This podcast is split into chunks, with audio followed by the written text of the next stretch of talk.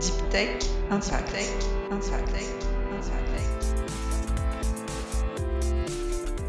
Bonjour, je suis Pierre Serry, ingénieur de recherche au CNRS. Je vous propose de découvrir avec moi les aventures humaines d'entrepreneurs et d'acteurs incontournables de la Deep Tech qui, je l'espère, sauront vous inspirer.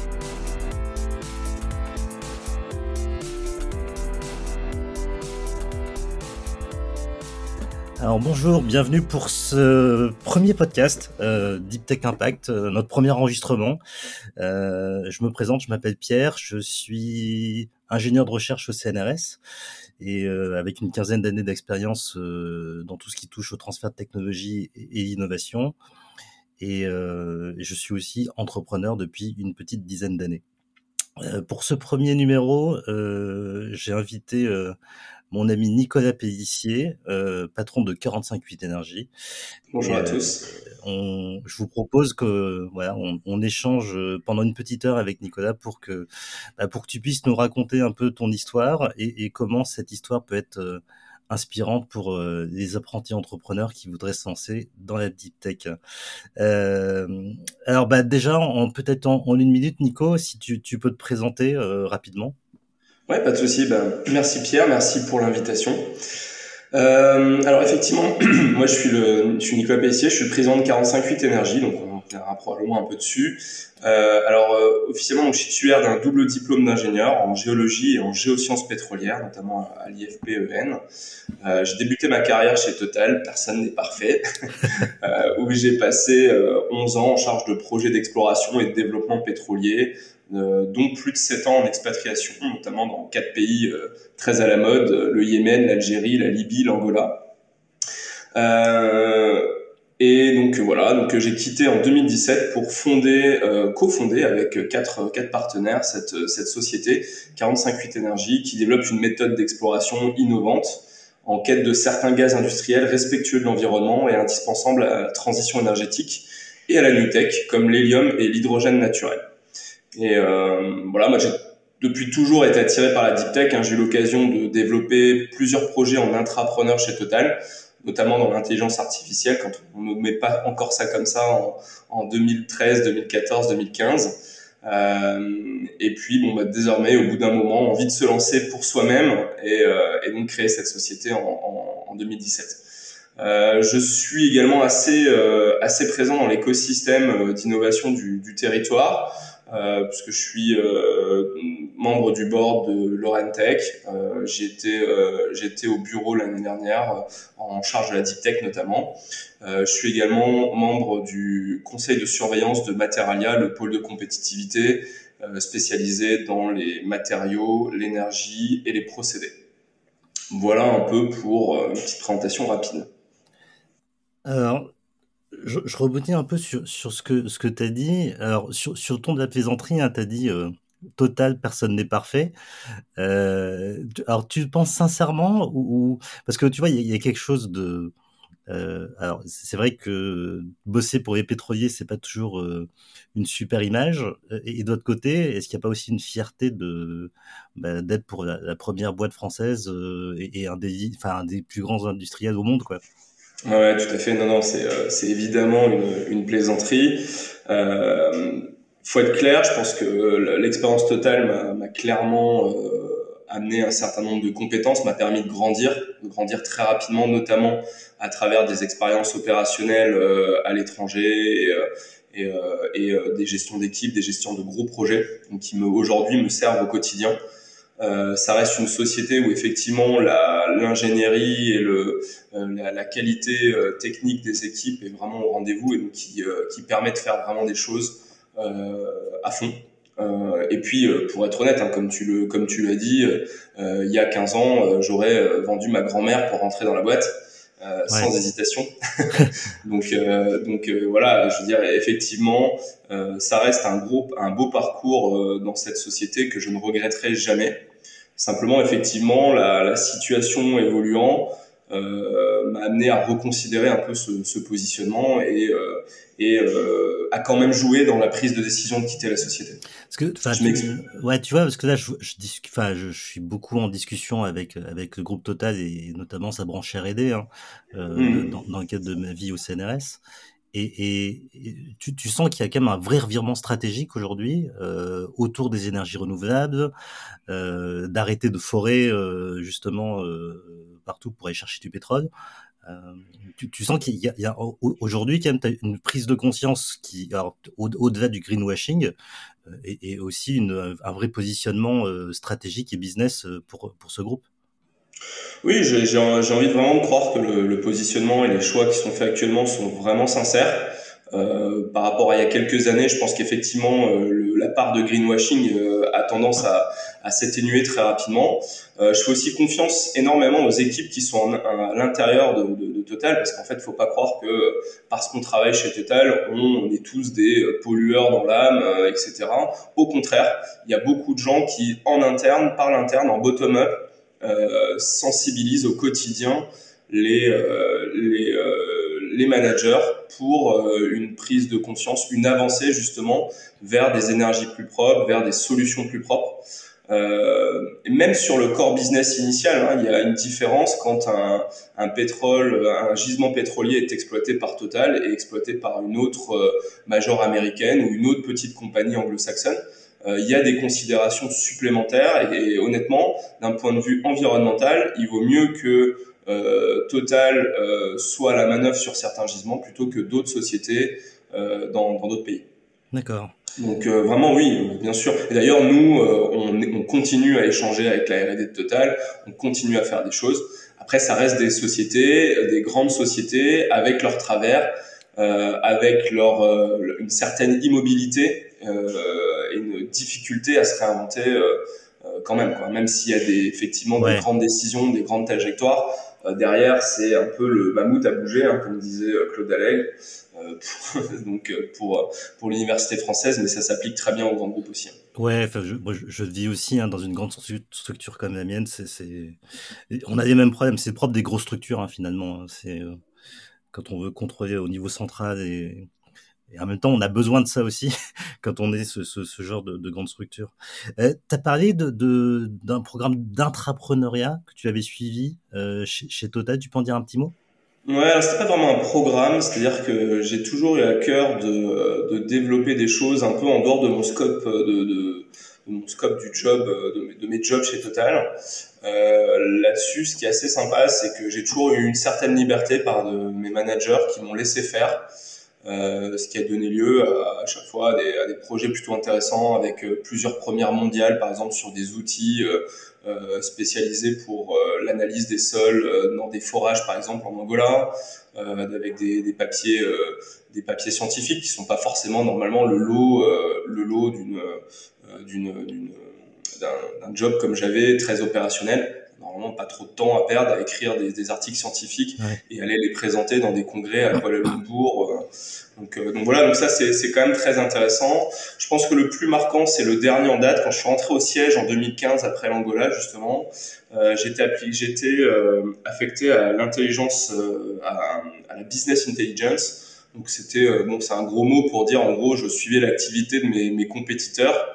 Euh, soit en vue de rachat, soit en vue de partenariat, soit en vue de bah, simplement de voir ce qui bricolaient. Ouais, plutôt de l'intelligence euh, économique.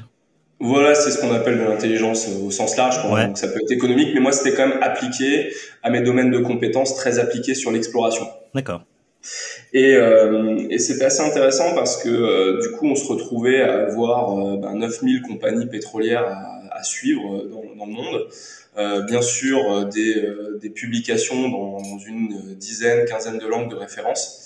Et puis, donc c'était, ça mettait une équipe à plein temps de sept personnes avec plusieurs linguistes, enfin, plusieurs langages maîtrisés, qui passaient leur temps à lire des articles à droite à gauche sur Internet, sur différentes revues spécialisées, et tout était fait à la main. Quoi. C'était consolidé, mis dans une base Excel, envoyé sous forme de rapport et euh, imbitable euh, aux, ouais. aux, managers, etc.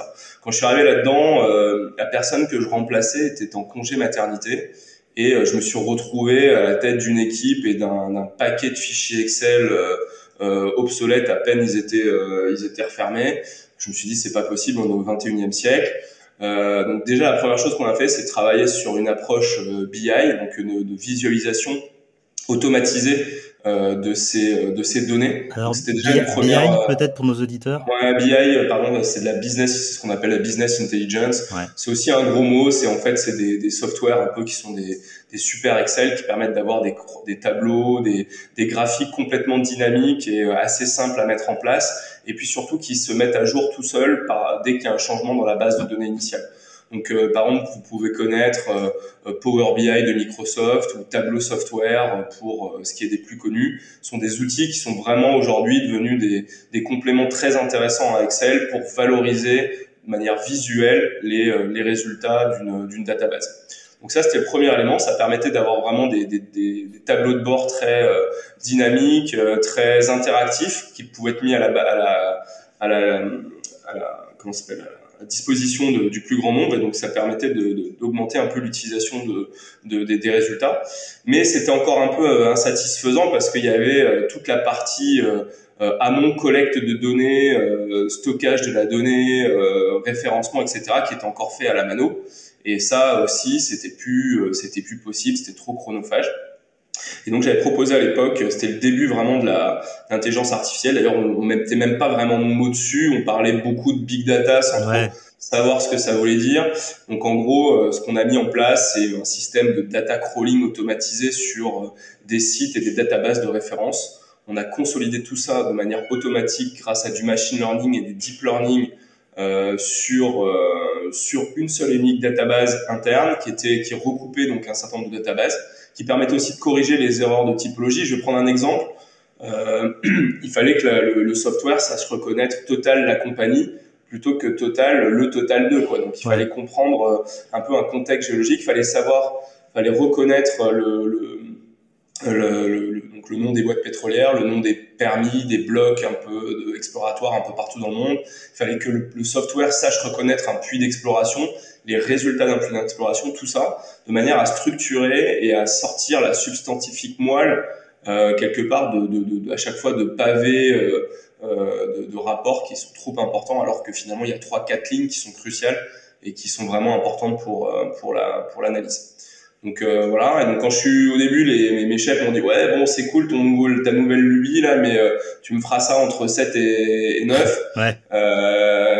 Euh, et puis quand je suis parti, euh, le projet avait un million de budget et 7 personnes à plein temps qui bossaient dessus. et on a eu un Best Innovator, Innovator Award interne en 2017. Donc voilà, en juin et en septembre, j'ai quitté la société. C'était en quelle année? En 2017. Donc tu te dis qu'en 2017, un groupe comme Total, pour ce genre d'activité, utilisait encore des, des tableaux Excel, quoi. Ouais, alors en 2015, parce que du 2015, coup, 2017, le, le, projet, euh, ouais, ouais, ouais, bien sûr. Et puis, tu, je veux dire, euh, ça n'a pas complètement tout révolutionné. Il y a encore une grosse partie, effectivement, euh, euh de, des choses qui sont faites assez traditionnellement. C'est assez marrant, hein, on, on, dit toujours data is the new oil, mais justement, les compagnies pétrolières, ont des databases, des datas qui sont absolument fabuleuses, mais aujourd'hui qui peinent encore à, à, être valorisées. Je veux dire, quand je suis rentré dans la boîte, euh, il y avait peu de ce qu'on appelait de, de, de, il y avait, on n'avait même pas de, de, de département de géo-information, c'est-à-dire des gens qui euh, sont dédiés à la valorisation de la donnée géologique et de la, de la donnée tout court, c'est-à-dire qu'à la structurer, la récupérer, la classifier, de faire qu'elle soit facilement euh, récupérable, etc. Et effectivement, quand je suis parti en 2017, c'est une, c'était une division à part entière. Donc ça montre l'importance de la data dans ces groupes et de la prise de conscience aussi de ces groupes sur le fait que euh, qu'aujourd'hui effectivement euh, la data c'est vraiment euh, c'est vraiment important et il faut pouvoir y accéder, la valoriser, la structurer. Euh, voilà. Surtout que bon, il y a des données qui sont colossales, qui sont vraiment euh, de tout type et, euh, et qui a, qui, ça mérite vraiment un effort particulier pour être traité. Bon, mais au-delà des pétroliers, finalement, enfin, on, on, se dit que c'est quand même un, alors, je ne sais pas si c'est international, mais en tout cas pour notre industrie française, c'est un, un, truc récurrent qu'on nous sort de, depuis 15 ans, c'est qu'on on est extrêmement en retard sur euh, la digitalisation de, euh, de, de nos entreprises, quoi. Et, ouais, et, donc, et là, tu te dis que même chez, chez des grands groupes comme ça, on, on, a quand même quelques trains de retard. C'est toujours surprenant. Euh... Ouais, ouais, bien sûr. Et c'est assez universel. Hein. Je pense que c'est lié au, au, fait que l'industrie pétrolière est, et a été longtemps assis sur un tas d'or ouais. et que finalement les, les, dernières crises de 2014 et, et la dernière en date de 2020 rebattent les cartes et montrent une nécessité d'être plus frugal, de valoriser absolument toutes les ressources internes. Euh, et donc, ça pousse les, ces sociétés qui ont finalement des sociétés industrielles un peu du, du, 20, du, 10, du, du 20e siècle à vraiment changer de dimension pour, pour garder un train d'avance et, et, et, à jouer leur, leur compétitivité. Enfin, un point mort, par exemple, donc le, la, la, le point de bascule de rentabilité d'une société comme Total, faut voir que euh, avant la crise de 2008, euh, on était à 80, 90 euh, dollars le baril, 80 dollars le baril. là maintenant, pour être résilient, il faut qu'une société comme Total ait un point mort à, à 40 voire en dessous dollars le baril. Donc c'est c'est une révolution de devoir diviser les coûts et les et euh, les coûts de fonctionnement, les coûts de, des projets par deux en, en si peu de temps. Ça c'est clair. Je passe du coq à l'âne, mais tu te rappelles comment on s'est connus? Comment on s'est connus euh, C'était une, c'est une bonne question. Euh, oui, je crois qu'on était. C'est la première fois qu'on s'est rencontrés. C'était pas un apéritif euh, French Tech. Euh... Ouais, c'est ça. Ouais, c'est ça. Ouais, je me souviens. on, on, nous a dit tiens, il faut que vous discutiez tous les deux. je pense que vous avez des choses à vous dire. Et, et, finalement, on a eu pas mal de choses à se dire depuis quand même. Mais ouais, ouais, ouais c'est vrai. C'est fou cette, cette force de l'écosystème. On, on en reparlera après, mais j'essaie Tout à fait, c'est crucial euh, l'écosystème. Hein. Ça, ouais. Euh, c'est clair. Et alors, pour, pour, en revenir du coup, à, on va revenir encore un peu plus en arrière. Euh, alors, moi, j'ai toujours l'impression que euh, les gens qui deviennent entrepreneurs, c'était des, des, gens qui étaient ados déjà, étaient déjà entreprenants. Euh, je sais pas toi si dans, dans, ta vie, ton parcours, ça a été quelque chose, tu l'as déjà senti de très tôt? Oui, je, me suis souvent posé la question et je suis arrivé un peu au même constat que toi. Euh, je reconnais en regardant mon parcours passé que euh, j'étais plutôt toujours actif et donc quelque part effectivement entreprenant à, toutes les stades de, de, ma vie. Euh, si je reviens par exemple même au niveau scolaire second cycle, hein, euh, c'était ben voilà délégué de classe, euh, délégué d'établissement, euh, tu vois. Enfin ouais. déjà on a une envie de, de porter un peu des voix, de porter des actions. Euh, après, au niveau au niveau troisième cycle en école d'ingénieur, donc j'ai été président d'une de, de l'association humanitaire du du sec, de, de, de, de l'école où on avait organisé un voyage humanitaire au Togo pour construire une école. Euh, et c'était la première fois qu'on avait réussi, à réunir la totalité des fonds pour que euh, vraiment toute la, toute la, toute la, comment s'appelle, la, la, mission se fasse euh, vraiment à coût zéro pour l'équipe et en ramenant en plus de l'argent, des livres à cette nouvelle école qu'on avait construite sur place. Donc ça, c'était une, une, certaine, voilà. Dans la foulée à l'IFP, ma seconde école d'ingénieur, euh, donc là, j'étais euh, président d'Explora, donc c'était une société qui organisait, enfin une, association qui organisait une, le voyage scolaire entre guillemets annuel. Et là, on était parti en Argentine euh, pour découvrir un peu le l'oil and gas argentin. Euh, donc effectivement, j'aurais je suis assez d'accord avec toi sur le fait que euh, la partie associative pendant l'école euh, est, un, est un signe avant-coureur de quelqu'un qui a, je pense, envie de, de, de, de bouger les lignes euh, et après, ça s'est ressenti bah, même en interne dans des grands groupes ou dans des groupes tout court sur cette volonté d'intrapreneuriat, de toujours essayer de d'améliorer les systèmes et de, de, développer des choses en plus. Mmh. Et euh, ouais, voilà. Et au bout d'un moment, ben effectivement, l'envie de sauter pas. Voilà, le, le facteur déclenchant euh, pour l'entrepreneuriat en tant que tel, il a été double.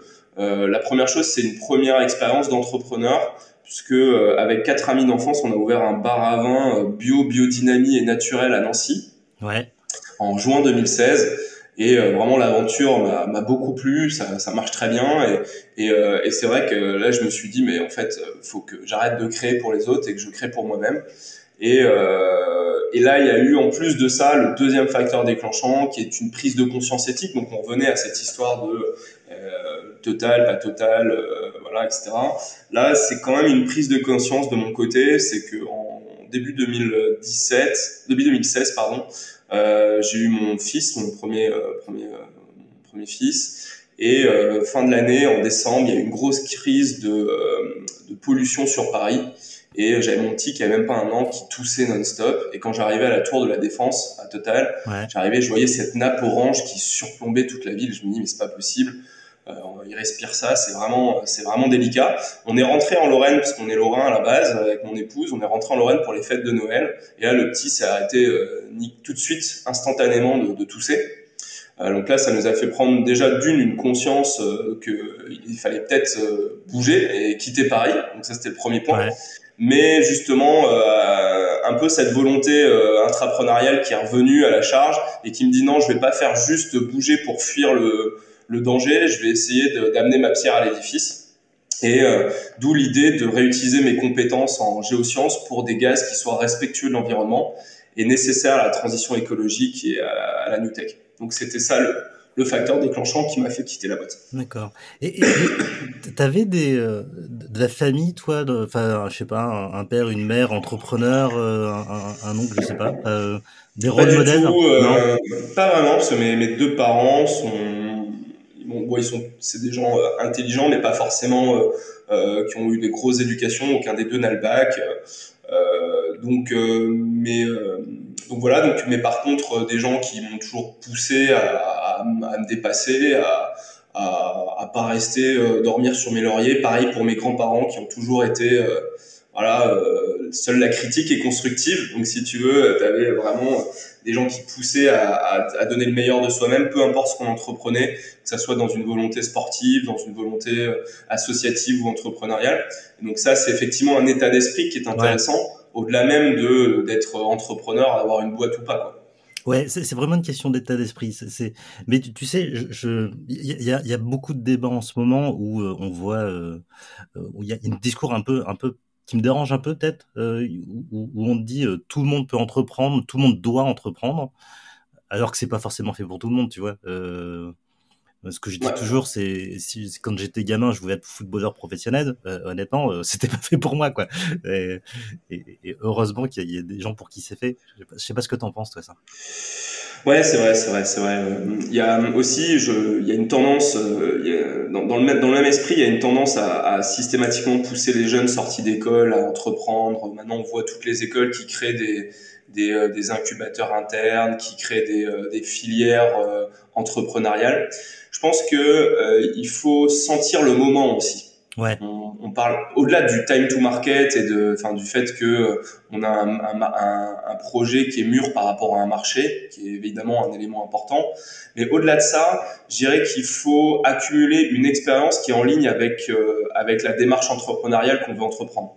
Je m'explique. Dans mon cas, euh, si j'avais créé une, une société d'exploration du sous-sol en sortant d'école, euh, ça ferait déjà bien longtemps que je serais que, que, que je serais mort clairement. Ouais, ouais. Euh, j'avais pas j'avais pas ce recul à la fois opérationnel, technique, managérial pour euh, et puis le réseau. On en reparlera l'écosystème, ouais. réseau, réseau, réseau. Euh, donc ça, c'était des éléments qui sont déterminants pour euh, pour pouvoir se lancer au bon moment. Donc c'est pour ça encore une fois que je renierai jamais mon passage chez Total parce que c'est vraiment c'est un élément qui est déterminant sur le fait qu'aujourd'hui la société se porte bien et se développe. C'est grâce à cette expérience et ce bagage. Donc, euh, par contre, à l'inverse, il y a des sociétés. Euh, encore une fois, hein, le, le, moment est à saisir euh, en fonction de, de, de, de l'objectif. Il y a des, il y a sur certains points, par exemple, je pense que j'étais meilleur, j'avais des meilleures compétences, j'étais plus compétent à la sortie d'école.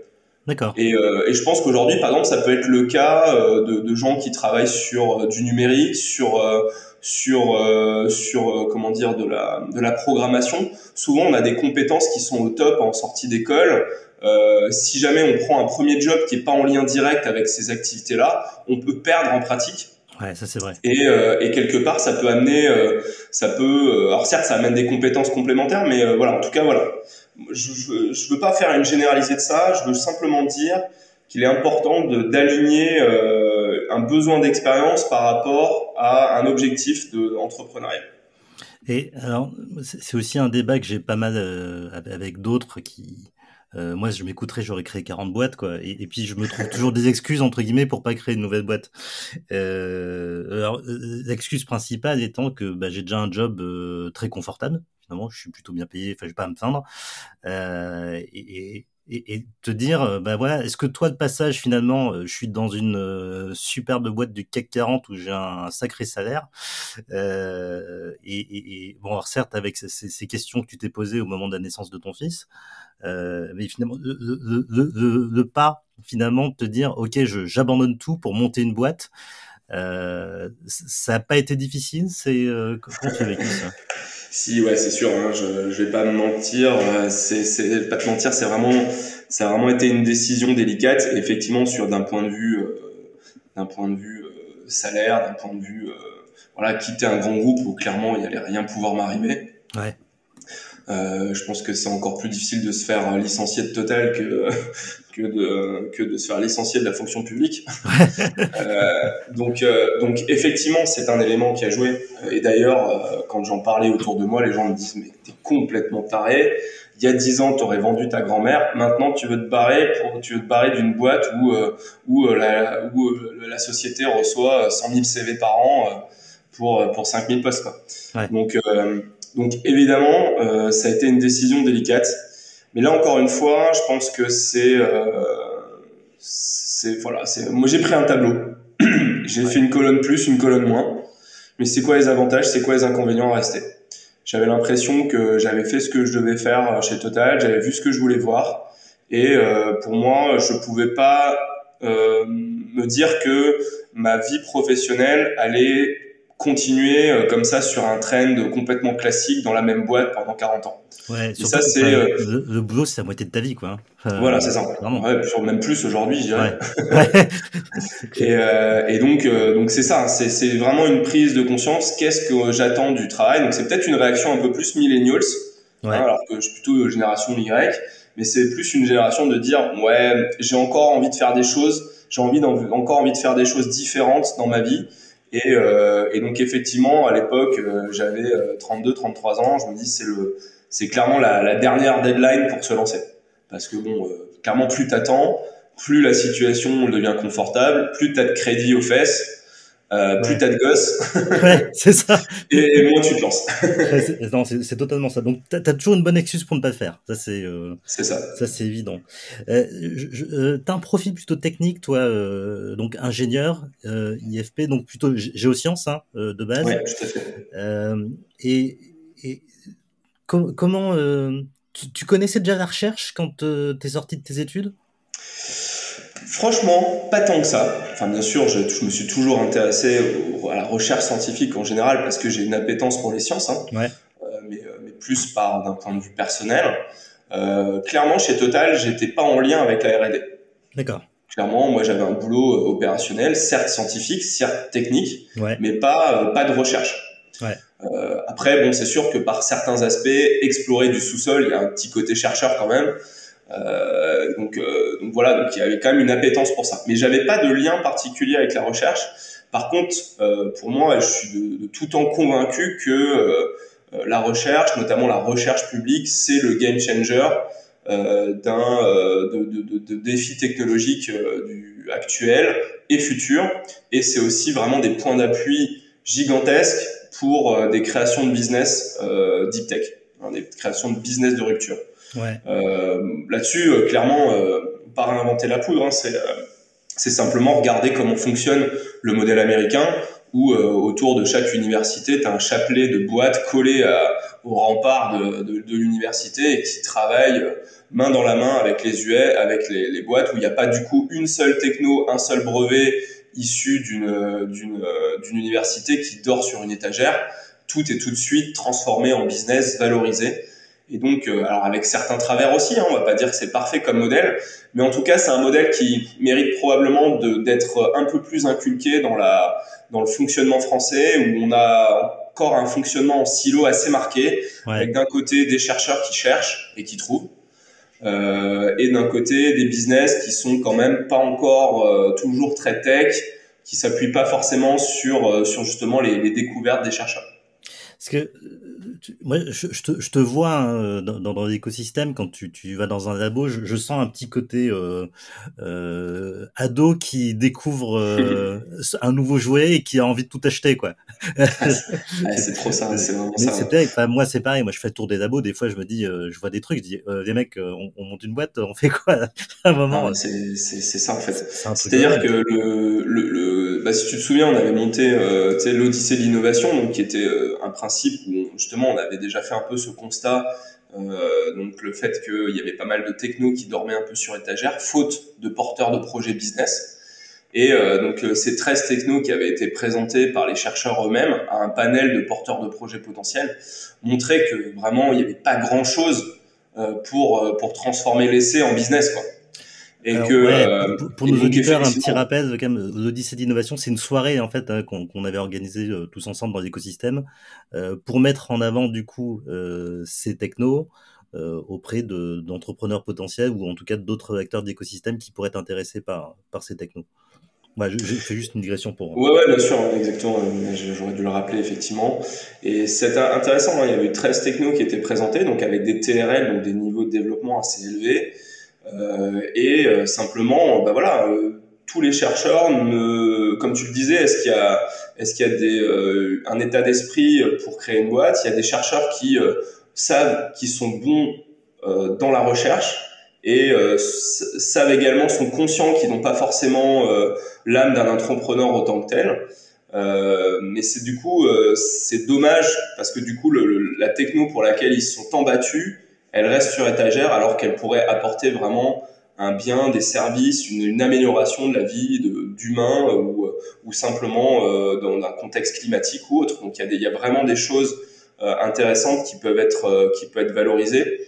Et donc c'est pour ça que l'enjeu de cette soirée et puis l'enjeu tout court, hein, qui est même d'Armageddon, c'est de réduire ce gap entre euh, justement une belle techno une, et l'envie d'entreprendre, l'envie de transformer l'essai euh, ou tout simplement l'envie de trouver le porteur de projet business avec qui s'associer pour, euh, pour avancer et transformer ce, cette, euh, cette découverte scientifique en une découverte, en, en, en, une, en un projet business qui, qui amorne un, un plus pour la, la, la vie du quotidien. Alors, tu, tu parles d'Armageddon. Pareil pour nos auditeurs, j'en dis un petit mot, puisque j'aurais peut-être dû en parler en intro d'ailleurs. Euh, Armageddon, c'est un projet qu'on a déposé tous ensemble dans, notre écosystème auprès du French Tech Community Fund, en gros, et qui finance notamment ce podcast euh, pour développer la culture entrepreneuriale dans nos labos. Euh, D'où aussi ton, témoignage d'aujourd'hui. Alors pourquoi Armageddon? C'est parce que dans le film Armageddon, on transforme des, des foreurs en, en, astronaute et puis nous l'objectif c'est de transformer des, des, des, doctorants et des chercheurs en, en entrepreneurs voilà bon c'est un truc con mais euh, au, au, moins c'est un nom qui pète quoi. voilà euh, euh, si, si, on parlait un peu de ta boîte là, très concrètement 45 8 énergie vous faites quoi et vous vendez quoi? C'est une bonne, question. Alors, 45 Énergie, nous, si tu veux, on est une société qui sont spécialisées dans l'exploration et la production de gaz industriel éco-responsable et valorisé en circuit court. Donc notamment, on entend par gaz industriel, hélium et hydrogène naturel. C'est-à-dire un hydrogène qui est fabriqué naturellement par la planète et qui est complètement décarboné. Donc c'est euh, une première européenne hein, euh, et quasiment une première mondiale sur euh, sur l'hydrogène. Sur l'hélium, c'est une première européenne. Ouais. Ok. Voilà. Mais alors concrètement, pourquoi filière coûte Parce qu'aujourd'hui, si je comprends bien, c'est que tes, tes sources d'énergie euh, hélium, euh, hydrogène, tu vas les chercher euh, partout dans le monde. Euh, et finalement, en fait, c'est des kilomètres, des dizaines de milliers de kilomètres qui sont faits, euh, je sais pas, transportés ouais, alors, pour expliquer très rapidement, parce que c'est vrai qu'on pourrait en parler des heures de, de, ces deux sujets. Si on prend l'hélium, par exemple, l'hélium aujourd'hui, quasiment 100% de la production d'hélium mondiale est, fait en coproduit d'hydrocarbures, notamment de, de, méthane. En fait, il y a certains gisements de gaz de la planète qui ont une toute petite fraction d'hélium associée, généralement inférieure à 0,5%. Ouais. Et quand le gisement de gaz naturel est suffisamment de grosse taille, eh ben, on va valoriser cette petite fraction d'hélium. Seul problème, c'est que bah, il y a très peu de gisements qui sont dans cette configuration-là, donc ça donne seulement une trentaine de sites de production dans le monde d'hélium, dont 22 sont aux États-Unis euh, donc ça fait des, des, des, zones, des répartitions entre pays producteurs et consommateurs qui sont vraiment très inégales. Euh, le seul problème, alors à la limite tu vas me dire comme dans beaucoup d'autres ressources, hein, y compris le pétrole par exemple, mais la petite difficulté sur l'hélium supplémentaire, c'est que pour le transporter, il faut le liquéfier à moins 269 degrés, le mettre dans des conteneurs spécifiques qui valent très cher, et ça te garantit la cargaison pendant 40 jours seulement. Donc c'est-à-dire c'est très difficile à transporter sur longue distance. Et donc, par exemple, comme d'hab, l'Europe est le parent pauvre de la bande, puisqu'on n'a aucune production et donc on importe 100% de nos besoins en hélium. Ok. Euh, voilà. Et euh, on utilise 75% de, de, nos usages de l'hélium en Europe sont gazeux. Or, 100% arrive à l'état liquide et donc redemande encore une étape de conditionnement supplémentaire pour être remis à l'état gazeux. Alors que, bien sûr, quand il est sorti du puits, initialement, il était à l'état gazeux. donc, nous, l'idée, c'est de disrupter un peu toute cette chaîne d'une, on s'est rendu compte que l'hélium associé à d'autres types de gaz, comme de l'hydrogène natif, du diazote, euh, eh ben, était dans des fractions beaucoup plus importantes, donc des gisements de beaucoup plus petite taille peuvent devenir tout à fait euh, intéressants d'un point de vue euh, rentabilité, euh, qui sont aussi permettent d'être produits à des très faibles profondeurs, voire même dans certains cas, ce gaz fuit déjà dans l'atmosphère, donc il suffit de le capter pour le valoriser. Et nous, on travaille uniquement à l'état gazeux, donc euh, ça permet d'avoir une approche, euh, un processus de séparation des gaz beaucoup plus frugal et euh, qui permettent euh, de, de, réduire drastiquement l'impact carbone. Et on valorise directement l'hélium gazeux comprimé à très, à, très, à proximité de nos sites de production. Donc tout ça, ça nous a permis en fait de, de diviser par plus de 5 l'impact carbone de la filière. D'accord. Mais aujourd'hui, est-ce que tu as encore une petite boîte, hein, finalement? Ouais. euh, Quand, quand j'entends ça, euh, globalement, on se dit, mais... Euh, Pourquoi pas les gros? Il faut des grosses infrastructures euh, quand même pour gérer tout ça. Euh, aujourd'hui, en fait, vous, vous êtes plus dans l'exploration et la détection de ces gisements et, et, est-ce que à terme ton, ton, ton projet c'est finalement bah, de gérer finalement toute la chaîne de, de, production et de traitement de, de, de, de ces. Ouais, tout à fait. tout à fait. Alors là-dessus, on réplique le modèle pétrolier. le modèle pétrolier qui fonctionne bien, c'est le modèle intégré hein, la totale, c'est-à-dire un modèle qui va de l'exploration du produit jusqu'à sa commercialisation, hein, donc euh, sa distribution et sa commercialisation. Euh, ça fonctionne bien pourquoi? Parce que bah, justement, quand le, le prix du pétrole est cher, eh ben, euh, on gagne, euh, la, la, société gagne de l'argent sur, euh, sur l'exploration, sur la production. Et quand le prix du pétrole est pas cher, ils gagnent de l'argent sur les marges de raffinage. Donc en fait, ils sont toujours gagnants. Donc nous, on réplique le schéma. Et effectivement, on, on vise d'être la première société intégrée sur l'ensemble de la chaîne, c'est-à-dire vraiment de l'exploration jusqu'à la distribution. Tu vas me dire ouais mais bon euh, pourquoi des gros comme Air Liquide etc sont pas intégrés? Bah en fait si tu regardes dans le détail ils ont un talon d'Achille, c'est que aucune de ces sociétés n'explore l'hélium. C'est-à-dire ils, ils, ne détectent pas le gisement.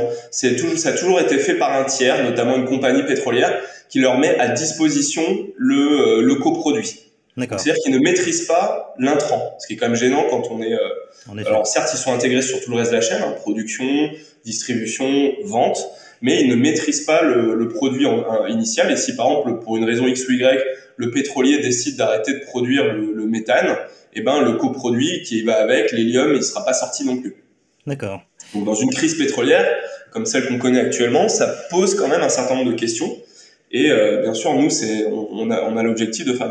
Alors bien sûr, tu vas me dire, c'est des c'est, c'est des éléments qui demandent beaucoup de donc capex, opex. Alors c'est des mots un peu barbares, mais qui demandent beaucoup d'investissement euh, pour être mené à terme. Mais en fait, il faut voir que euh, tout ça s'est fait très progressivement, étape par étape, ouais. et que finalement, il y a, il y a plein de façons de se, de, de, de, de se financer aujourd'hui euh, qui permettent d'être, d'amener étape par étape les choses. Alors, si on fait simple, si je veux faire un peu un résumé. Ouais de la situation. Si tu veux, moi, j'étais comme beaucoup de gens. Je me dis, voilà, oh là, je lance une boîte, je lance une start-up.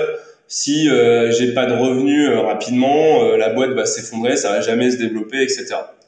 Euh, ça, c'était ma vision de 2017, que du coup, on a trouvé des solutions pour gagner un peu d'argent au début. Ouais. En fait, ça sera à refaire. Je perdrai même pas mon temps à faire ça. D'accord. Parce qu'en fait, euh, ouais, complètement. Parce qu'en fait, euh, aujourd'hui, il y a clairement.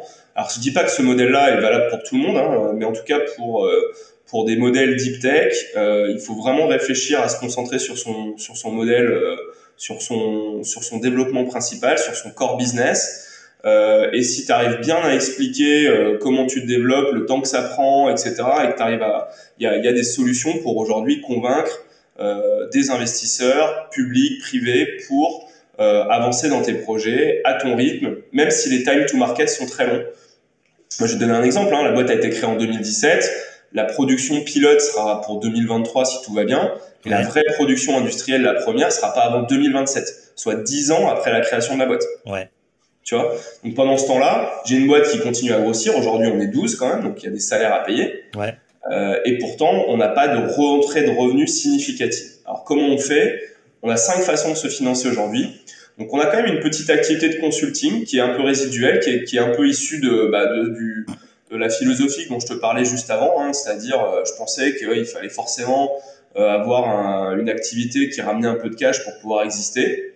Donc ça, c'est quand même une petite activité de consulting euh, qui nous permet de, de, de, ramener un peu de beurre dans les épinards, mais qui est aujourd'hui loin du compte par rapport à nos besoins réels d'investissement, notamment dans la recherche et, et dans, le, dans, nos, dans nos opérations d'exploration. Okay. La deuxième façon, c'est justement lié à cette R&D. Alors nous, tu nous demandais un peu euh, notre nos relations avec la recherche. Euh, je crois que maintenant on est on est une relation fusionnelle avec la recherche, peut-être même un peu trop, puisque euh, aujourd'hui, même petite structure, on a sept projets de R&D en cours. Sept projets, ouais. On a sept projets de R&D en cours qui couvrent l'entièreté de notre notre filière, c'est-à-dire vraiment qui vont de l'exploration jusqu'au SHS, donc c'est-à-dire jusqu'à à des volets beaucoup plus euh, sociétaux, euh, euh, puisqu'on a des projets sur des réflexions, de, des, des tests sur l'acceptabilité sociétale des projets, l'intégration territoire les projets. D'accord. Donc on, on, couvre vraiment de l'exploration jusqu'à l'aval, jusqu'à la commercialisation, etc. Oui, parce qu'on on, on, se dit, quand tu vas creuser des trous à quelques kilomètres d'habitation, les gens se posent forcément des questions. Exactement. Et euh, surtout dans notre cas, on veut éviter les amalgames classiques, euh, gaz de schiste, fracturation hydraulique, euh, charbon ou je ne sais quoi, ou pétrole tout court, puisque justement on a des, on a des options, enfin notre, notre activité font que on a, on a, on a on est vraiment disruptif par rapport à ça, avec des sondages qui, qui sont plus des sondages à eau, qui font une, centaine de mètres à peine, euh, qui euh, sont beaucoup plus petits, qui se, qui une fois une fois finalisés, euh, qui dépassent à peine d'un mètre du sol, qui peuvent être planqués dans un buisson. Enfin, on est du tout, on a, on n'est pas du tout sur un schéma classique, et donc ça, il faut pouvoir l'expliquer, l'amener à des gens qui sont pas forcément des scientifiques. Donc c'est pour ça qu'on on travaille également sur des volets acceptabilité.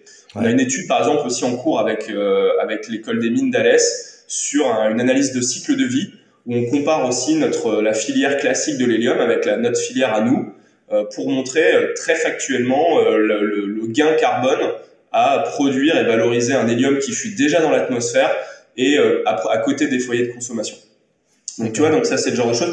Donc effectivement la, la recherche, donc, pour revenir un peu à, à, aux, aux cinq façons de se financer, donc c'est que cette recherche euh, systématiquement, bah, bien sûr, on va aller chercher des financements publics, ça c'est le premier point, donc deuxième façon de se financer. Troisième façon, on essaye systématiquement de faire cofinancer notre recherche par des euh, grands groupes ouais. ou euh, par des industriels au sens large qui, euh, en leur proposant, en disant, bah, écoutez, nous, en tant que start-up, on a des, des solutions à vous offrir. Aujourd'hui, je prends un exemple simple, un ingénieur environné, le coût d'un ingénieur environné chez Total par jour, c'est 2000 euros. Ouais. Quand ça va être quatre fois moins dans une société comme 45.8. Ok. Voilà.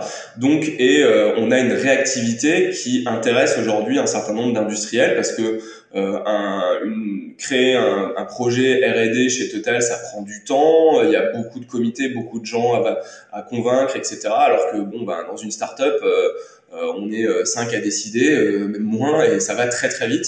Et en fait, de plus en plus, les grands groupes et même les, les, groupes industriels au sens large sont en train de se rendre compte que externaliser une partie de leur R&D au niveau des startups, c'est intéressant. Parce que déjà, pour le même prix, on fait quatre projets pour le prix d'un en interne, ouais. en externalisant. Donc, ça permet de tester, par exemple, différentes voies de technologiques avec différentes startups. Et, euh, et en plus de ça, on va probablement deux fois plus vite que si on l'avait fait en interne.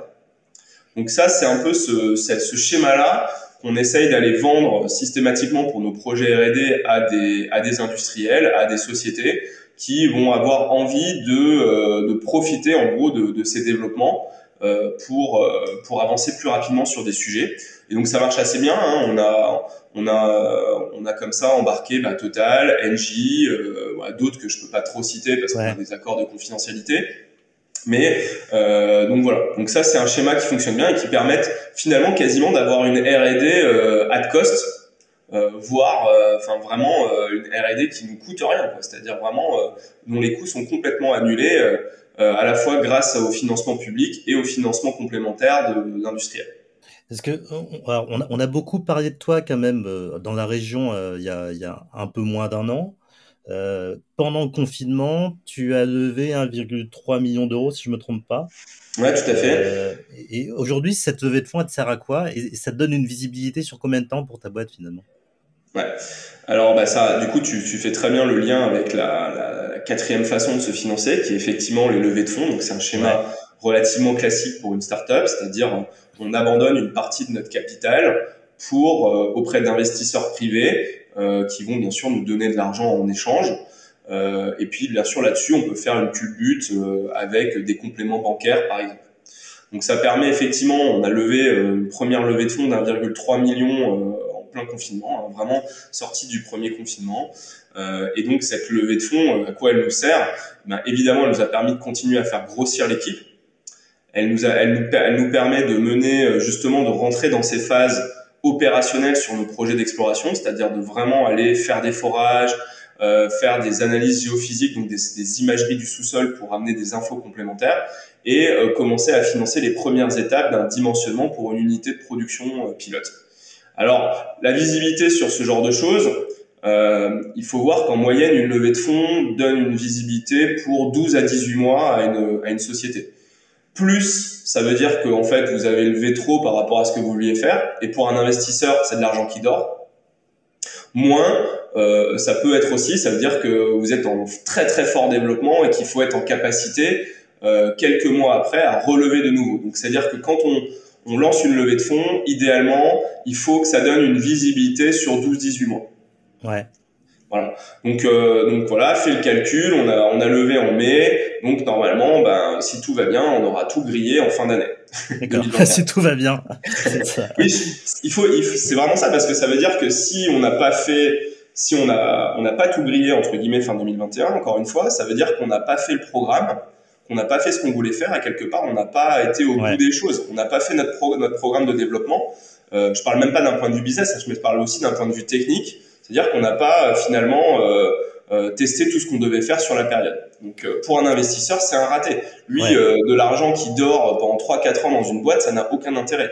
Il veut que son argent soit utilisé, soit transformé en de la valorisation, c'est-à-dire fasse grossir la valorisation de la société, de manière justement à pouvoir relever plus. Donc là, bon, bah, voilà, en primeur, je te le dis, on va relever euh, à partir du mois de mai, on va probablement lancer, une, enfin, on va lancer une nouvelle levée de fonds euh, pour euh, la fin de l'année, début de l'année prochaine. Parce que toi, tu, alors, dans ta tête, c'est-à-dire que tu as un plan clair sur les prochaines années de quand est-ce que tu dois lever en fonction des, des milestones hein, que, tu, que tu auras levé à chaque étape de, de, de tes projets, c'est ça? Exactement. Alors, un plan clair, euh, jamais. Ouais, il faut une stratégie, si tu veux. Il faut une stratégie à la fois technique et après, tu, tu mets une stratégie financière en phase de ce technique. Que... Donc il faut pas avoir peur de ça, hein, ça c'est un point important. C'est-à-dire euh, très classiquement, euh, tu te poses des questions. Où est-ce que je me vois dans trois ans? Euh, Ce projet-là, comment je le vois se développer? Euh, C'est quoi les milestones importants? Quand est-ce que je vais avoir de, besoin d'injecter du cash pour passer la seconde sur ce projet? Tiens, c'est bien, j'ai trouvé plein de zones intéressantes, mais je suis toujours une petite équipe. Ah ben tiens, il va falloir que je lève de l'argent pour embaucher trois personnes supplémentaires et pouvoir mener deux projets en parallèle tu vois. Donc ça, c'est des choses. Tu mets tout ça dans un, c'est vraiment tu mets tout ça euh, sur une timeline et c'est euh, les éléments, les hypothèses qui t'aident à définir ton business plan. Donc le business plan, c'est souvent le truc qui fait peur aux chercheurs en disant ouais, j'en ai jamais fait. Euh, clairement, hein, moi j'avais jamais fait de business plan avant de devoir en faire un. en fait, quand tu te rends compte que finalement un business plan c'est juste du bon sens, c'est bah tiens, je prévois d'embaucher cette personne pour faire ça. Cette personne elle a un coût, donc je rajoute le coût dans la ligne, quoi, tu vois. Enfin c'est c'est bête, mais c'est vraiment assez simple à faire. Euh, c'est vraiment euh, la traduction financière de ton de ta stratégie de développement technique. Mais tu, vois, parce que c'est quand même un, un, biais, alors, j'allais dire cognitif, je sais pas si c'est cognitif, mais euh, particulier quand même de, de dans, euh, dans cette logique euh, d'aller chercher des fonds. Tu sais, euh, moi, je, en tant qu'entrepreneur, j'aime moi, j'aime euh, le chiffre d'affaires, l'argent qui va rentrer. Je sais qu'il va rentrer. Euh, je vends un produit et, et euh, c'est simple. C'est ça, ça a toujours existé. Et, et, et, te dire que tu rentres dans une démarche comme ça, alors surtout quand toi qui as, as, un profil plutôt technique hein, de base, euh, c'est une logique totalement différente. Oui, complètement. Et je dirais qu'elle est même exacerbée avec la deep tech, donc qui ouais. va concerner probablement une grosse partie de nos auditeurs c'est que le time to market est très long. Et ouais. donc, euh, et donc, euh, il faut voir qu'aujourd'hui, et plus que jamais, et ça c'est le vrai changement, même il y a, il y a 3-4 ans, c'était pas comme ça, c'est qu'aujourd'hui, il y a une vraie frange d'investisseurs de, qui ont compris euh, ouais. ce que c'est, ce qu'était la deep tech, qui ont compris qu'il y a certaines choses qui peuvent prendre du temps, qui demandent des moyens, mais que le jeu en vaut la chandelle. Et je dirais même, ça a été compris jusqu'à la plus haut niveau de l'État.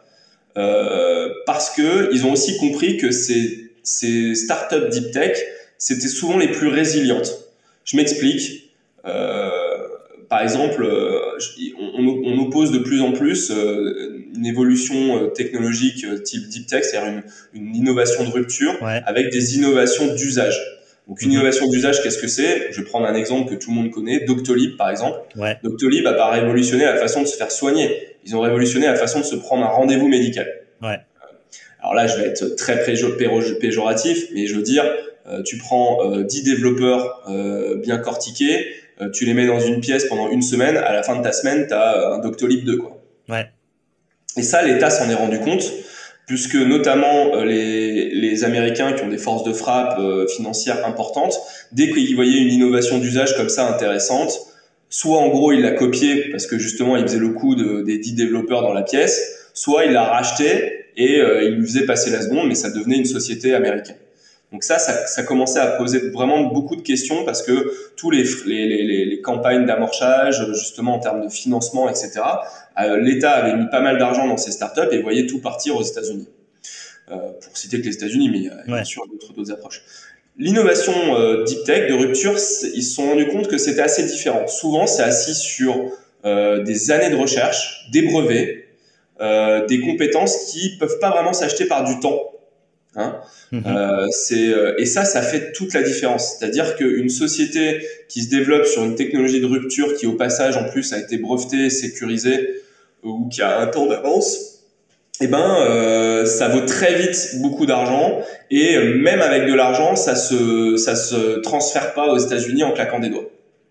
Parce qu'il y a souvent un labo technique derrière, des labos de recherche, des moyens technologiques, euh, des moyens du labo par exemple en termes de développement, euh, d'outils, d'équipements qui sont très importants. Et ça, c'est finalement un moyen de euh, d'avoir des sociétés qui sont à la fin très résilientes et qui sont beaucoup plus difficiles à copier et qui sont vraiment des, en plus des sociétés de rupture avec des vrais game changers pour pour le business sur lequel elles se développent. Donc ça, c'est un point qui est, euh, qui est vraiment nouveau. Hein, et, euh, la, la, prise de, la prise de conscience étatique de ce genre de choses, elle date de l'année dernière. Hein, avec le Deep Tech Tour euh, qui a été fait, si tu te souviens bien, ouais. voilà, donc peut-être deux ans, pardon, au mois de, en 2019. Quoi. Donc on est vraiment sur, sur quelque chose de, de très très très très récent. Alors, je vais essayer juste d'accélérer parce que je pense que tu as peut-être un rendez-vous après et, et euh, il faut qu'on essaie de tenir le timing. J'ai encore plein de questions. Mais euh, sais, moi, j'ai des copains moi, que, que j'ai vu euh, alors, vivre des, moments hyper difficiles hein, euh, euh parce que leur, métier d'entrepreneur, c'était devenu leveur de fonds. Et en fait, ils, passaient leur vie qu'à ça, quoi. toi, aujourd'hui, tu n'as pas peur de ça à un moment? Oui, euh, il faut pas se leurrer. Euh, toi, quand euh, au début justement, euh, une des raisons aussi pour lesquelles j'ai créé cette boîte, c'était de revenir un peu plus à la technique, parce que justement chez Total, je prenais un peu de galon et je, je quittais un peu cette sphère technique pour mm -hmm. avoir une sphère de plus en plus managériale. Bon, ça, ça a été d'un certain côté un peu une, un peu la douche froide quand même en arrivant dans la boîte. C'est que très rapidement, je me suis rendu compte que, alors super, on allait faire beaucoup de technique, mais probablement pas moi c'était l'équipe qui allait pouvoir bosser et qu'effectivement, dans mon cas, bah, je me retrouverai quand même manager d'une, d'une équipe et manager d'une société. Donc ça implique effectivement une dimension financière euh, à développer, une dimension comptable, une dimension RH, euh, une dimension RH, etc. Donc, euh, donc effectivement, ça c'est un fait. Euh, il faut prendre conscience que aujourd'hui, une partie de mon temps est dédiée à de la recherche de fonds, à de la gestion d'équipe, à de la gestion, euh, voilà, de, de, de, de société. Euh, donc ça, je dirais que pour quelqu'un qui nous intéresse et qui se dit ah bah non, moi je suis chercheur, j'ai envie vraiment de continuer à chercher. Là encore une fois, je pense que il faut euh, il faut bien identifier ce que on, comment on veut faire et ce qu'on veut, enfin ce qu'on veut faire et quelle place on veut lui donner. Euh, si vraiment en tant que chercheur on se dit non moi mon boulot c'est vraiment d'être de continuer à chercher, euh, je veux dire euh, chaque société euh, startup a besoin d'un CTO, d'un un Chief Technological Officer, Technical Officer. Mm-hmm.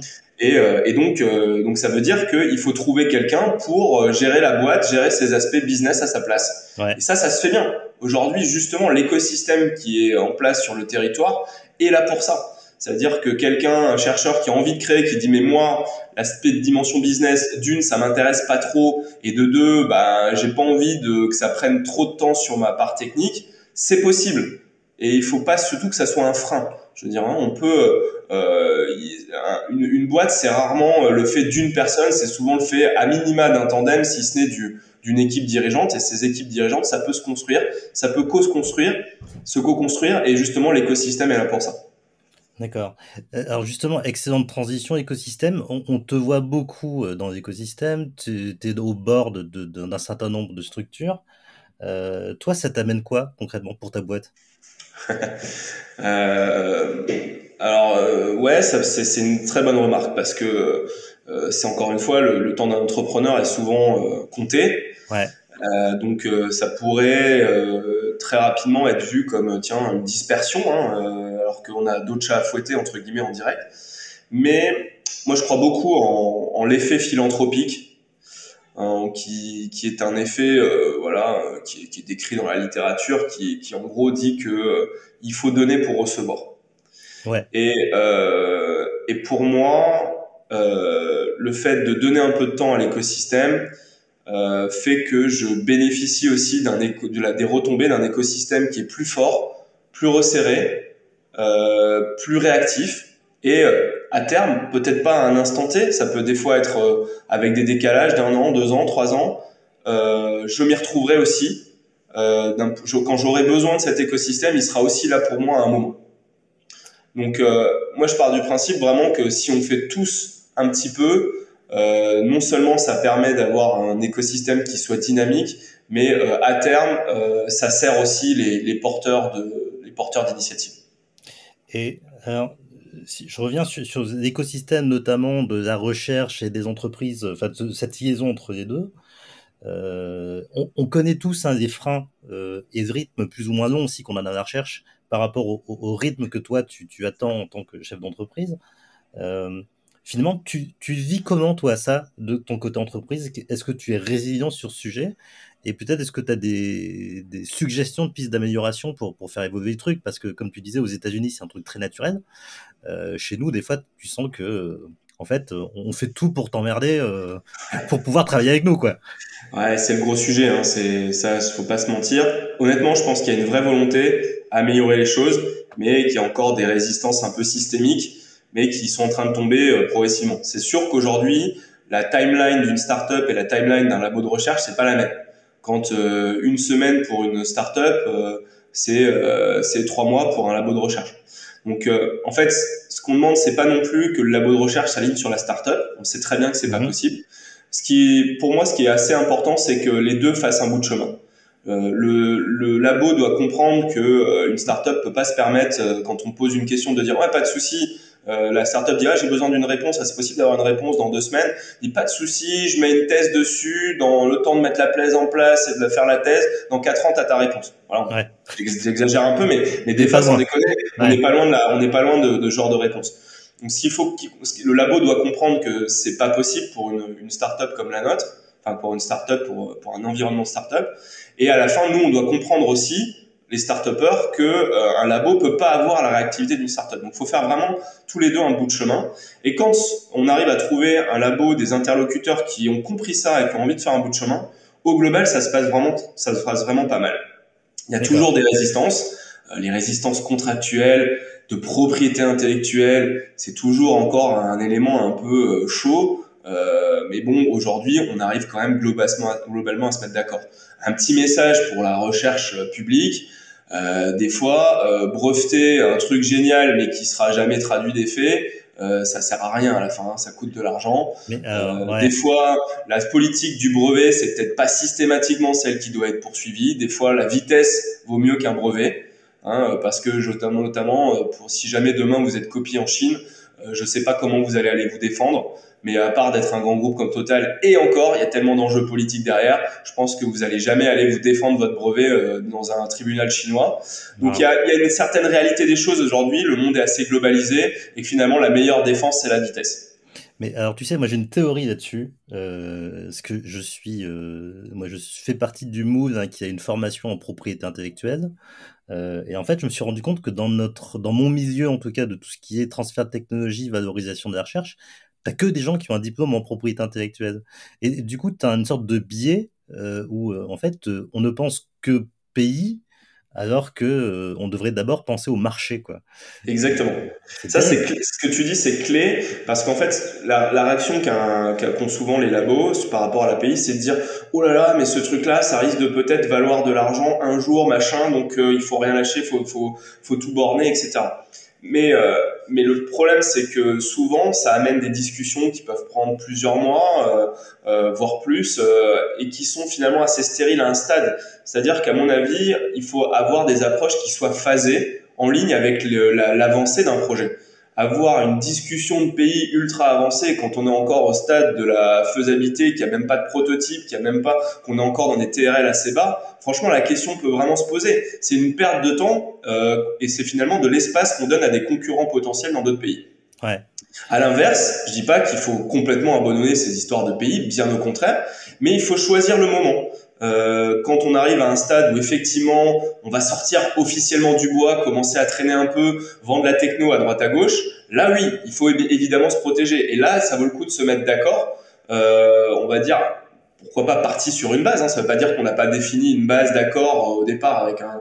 Mais je veux dire, c'est là qu'on définit vraiment la valeur de la recherche, la valeur de ce qu'on a développé, et que on peut euh, et aussi souvent, c'est à ce stade que les décisions vont plus vite parce que la société, elle va dire bah ok, je sais ce que je peux reverser en termes de marge, euh, le potentiel que je peux reverser parce que j'ai une bonne idée de mon marché maintenant et je, je sais ce que je peux verser au laboratoire. Et le laboratoire, à l'inverse, il va mieux comprendre ce que la société va pouvoir faire de cette techno et il va accepter plus facilement euh, le, ce, le, les royalties ou la démarche qui sera proposée. Alors que quand on est euh, 3 à 4 ans avant, bah, nous, euh, la, société, elle freine des cas de fer parce qu'elle sait pas du tout quel est son marché. elle n'a pas envie de se mettre directement un boulet à la PAC avec des royalties euh, ingérables. Et euh, le labo, il a l'impression que c'est la technologie révolutionnaire de l'année qui va coûter et ramener 50 milliards par an au labo. Et donc, il faut surtout pas lâcher prise. Ouais. Tu vois? Donc, ça devient complètement stérile. Ah, c'est clair. Euh, alors, on a dépassé l'heure d'enregistrement. Je sais pas, on peut se donner 5-10 minutes pour conclure? Non, pas de souci. Super. Euh, alors, quand tu as débarqué, toi, dans cet écosystème, euh, moi, première chose que j'ai fait, moi, il y a, il y a 4 ans, c'est j'ai essayé de, de, de, cartographier tout ça et je me suis dit, putain, c'est ce bordel, quoi. Euh, toi, comment tu t'y retrouves? Comment tu, quand tu as, débarqué là-dedans, comment tu t'y retrouvé pour chercher des financements, trouver des partenaires identifier les bonnes compétences En fait, tu, tu, tu fais comment quoi? Ouais, bah c'est pour ça qu'il faut euh, identifier les, les. Il y a quand même des têtes de pont dans cet écosystème qui sont qui sont justement là pour vous raccrocher avec le avec le réseau et, et vous et vous mettre en, en relation. Alors d'un point de vue purement startup, d'un point de vue startup général, hein, que ça soit des innovations d'usage, etc. Ça va être justement des bannières comme la French Tech, et c'est ce que c'est par là que je suis passé moi. C'est-à-dire que la, la, la, French Tech, c'est une bannière qui, au niveau national euh, et c'est des déclinaisons en régional, regroupe tout l'écosystème de de la startup, donc la startup elle-même, les financeurs publics et privés, et aussi quelques labos. Donc ça, c'est un premier point des fois de, de dire juste venir toquer à la porte de, de la French Tech. Généralement, il y avait pas mal d'apéros quand on pouvait encore le faire, qui était idéal pour prendre la température et, et, et se et mettre un pied dans l'écosystème. Et après, en discutant, en expliquant, en expliquant les projets, très rapidement, et c'est ça la force de l'écosystème lorrain, c'est que très rapidement, on avait le bon interlocuteur dans le labo pour lever un nouveau verrou technologique ou autre. Dans le même aspect, pour des startups plus euh, deep tech et d'ailleurs issues de, de, la, de la recherche, il y a l'incubateur Lorrain. Donc je pense que euh, Natacha est très connue dans l'écosystème et je pense sera même amené peut-être à faire un, un, podcast aussi. Euh, ça, c'est euh, évidemment très important parce que aussi une connexion, une visibilité et un mapping sur l'entièreté des labos et des forces de recherche du territoire. Donc pour euh, pour un entrepreneur qui a besoin de tech, euh, c'est clairement une très belle porte d'entrée pour pouvoir rebondir derrière euh, et être entre guillemets mise en relation et, pénétrer le réseau. Donc voilà. Ok. Pour conclure, peut-être quelques questions plus orientées développement personnel. toi, alors, question un peu perso, t'es, es, un papa de jeunes enfants, du coup. Mm-hmm. donc tu, tu, tu, as une vie particulière de chef d'entreprise. Comment tu fais pour concilier tout ça, la vie pro, la vie perso? Ouais, alors c'est une bonne remarque. Hein. Évidemment, il faut, c'est quand même un projet, euh, c'est le, un start, une startup, c'est quand même le projet d'une vie. On a envie de s'y mettre pleinement. Donc, il faut effectivement se fixer des bonnes barrières. C'est pour ça que le coût du, du télétravail pour un start-upper, c'est jamais une bonne idée parce que c'est toujours plus facile, plus difficile de séparer euh, vie privée et vie perso. Ouais. Euh, là, l'idée, c'est vraiment très rapidement, je me suis mis des limites euh, en disant euh, à ce stade, c'est la famille. Euh, voilà, les week-ends c'est la famille. C'est pas toujours possible, hein, bien sûr. Il y a des rushs, mais il faut pas que le rush devienne la norme. Ouais, Donc on peut accepter une, deux, trois semaines de rush réparties dans l'année, mais euh, donc euh, quelques week-ends bouffés comme ça. Mais dès que ça dépasse trois, quatre, c'est qu'il y a un problème. Il faut l'identifier et le régler. Il faut recruter, il faut euh, downscaler, il faut prioriser certains projets. Voilà. Ça, ça, le fait de s'être fixé des limites comme ça, ça force à se poser des questions quand on voit qu'on rentre dans le rouge. Ouais. Quand je vois que je vois plus mes enfants pendant 2-3 jours, je dis oups, qu'est-ce qui se passe? On lève le crayon, ok, ça c'est pas prioritaire, ça saute, ce soir je rentre. Ok. Et t'as des routines toi dans, dans, ta vie justement comme ça pour euh, Oui, alors moi par exemple j'emmène mes enfants euh, à l'école euh, tous les matins hein, et je vais chercher quasiment tous les soirs parce que j'ai une femme qui est qui est gynécologue obstétricienne et chirurgienne cancérologique qui est aussi de garde deux fois par semaine et un week-end par mois. Donc évidemment, c'est ça force aussi à pas avoir le choix en fait. Ouais, mes gamins, on va pas les laisser à la crèche sur le bord de la route. Euh, j'ai pas envie d'aller les chercher chez les flics. Euh, donc du coup, euh, ben, ça oblige à structurer sa vie et à, et à de temps en temps dire bah non, ça c'est, ça sera fait demain. et ça, ça aide beaucoup. Je pense que c'est vraiment très important de bien séquencer et de s'y tenir. Euh, et euh, c'est des fois plus facile à dire qu'à faire, mais encore une fois, une fois qu'on a listé des limites, quand on atteint ces limites, c'est le moment où on doit dire oups, je lève le crayon, je me pose les bonnes questions. Après, encore une fois, il y a des façons en développement personnel de se faire aider. Moi, ce qui m'a la, crainte que j'avais, c'est euh, déjà d'une quand je me suis lancé, je connais pas, je connaissais pas grand chose à l'entrepreneuriat. Et donc, euh, chez Total, dans les grands groupes, on, on, bénéficie systématiquement de plein de formations euh, techniques, de développement personnel. Et j'avais peur de me retrouver un peu dans un no man's land training. Euh, et ça, c'est, euh, en fait, j'ai découvert que c'était pas du tout vrai. Il y a aujourd'hui des associations qui accompagnent les entrepreneurs, les jeunes entrepreneurs. Par exemple, je peux citer, moi, je fais partie du CJD, du Centre des jeunes dirigeants. Et ça, c'est euh, c'est idéal. C'est vraiment des formations de développement personnel, des échanges avec des des, des, euh, des, entrepreneurs qui rencontrent les mêmes problèmes que toi. On se pose des questions sur des problématiques, on fait de l'intelligence collective sur des problématiques. Ça, c'est idéal pour pas rester tout seul. Pas rester tout seul et continuer à développer ses compétences entrepreneuriales, surtout quand on n'en a pas spécialement au départ. Voilà. Après, honnêtement aussi, euh, les OPCO, les trainings, etc. Aujourd'hui, c'est complètement accessible il y a la très grosse majorité, pour pas dire la quasi-totalité, qui est remboursée. Donc, faut pas hésiter à se forcer à faire du training. Et moi, je me dis, je dis tout à toutes les équipes, je, euh, à, mes équipes euh, au sein de 45.8, j'oblige tout le monde à faire des formations à la fois minimum une fois par, par an, une formation technique et une formation euh, de développement personnel. Donc, par exemple, l'année dernière, on a fait une développement personnel, on a fait une formation de développement personnel en groupe, et c'était se préparer mentalement pour réussir. Donc, c'est ça le thème de la, de la formation, et c'était une formation qui euh, qui permet de d'avoir des outils techniques sur comment on structure des, des rêves, des pensées, des actions et euh, comment on atteint tout ça. Donc il y a vraiment une dimension un peu philosophique parfois, en tout cas sociale, sociologique, euh, associée à ces, à ces choses-là. Et le développement personnel est aussi important que le développement technique dans des, dans des, des, aventures entrepreneuriales. Ok, super. Alors j'ai plein d'autres questions, mais je pense que j'ai pas envie de trop déborder. Je, je, vais juste terminer par deux autres questions. Alors il y en a une que j'ai oublié de te poser. C'est pourquoi 45.8 C'est quoi ce nom? Ouais, c'est une bonne question. On a, on a, il y a, y a, plusieurs raisons à cela. Alors la première, c'est que euh, en fait 45,8 millions d'années, c'est l'âge du Lutétien, donc c'est un âge géologique. C'est l'âge géologique de la pierre de Paris. Et en fait, les géologues de la bande de départ euh, de, de l'équipe, on voulait faire un clin d'œil à nos origines dans la géologie comme on a ouais. commencé nos études en travaillant sur cette pierre de Paris. Donc c'était un petit clin d'œil. Après 45 de latitude, 8 de longitude, on tombe en plein milieu de l'Europe, le, le, centre de l'Europe, centre géographique ouais. de l'Europe. Et donc c'est un peu le, c'était le, comme nous, le, notre core business c'est centré sur l'Europe, c'est un petit clin d'œil à notre core business. Et euh, enfin, on voulait un nom qui soit euh, un peu disruptif, euh, que les gens oublient pas. Alors ils vont peut-être oublier le nom, mais ils vont dire ah c'est le nom, c'est la boîte avec le nom bizarre. Donc déjà ça c'est gagné au milieu d'un marasme de, de boîtes et de, de, de, de, sociétés.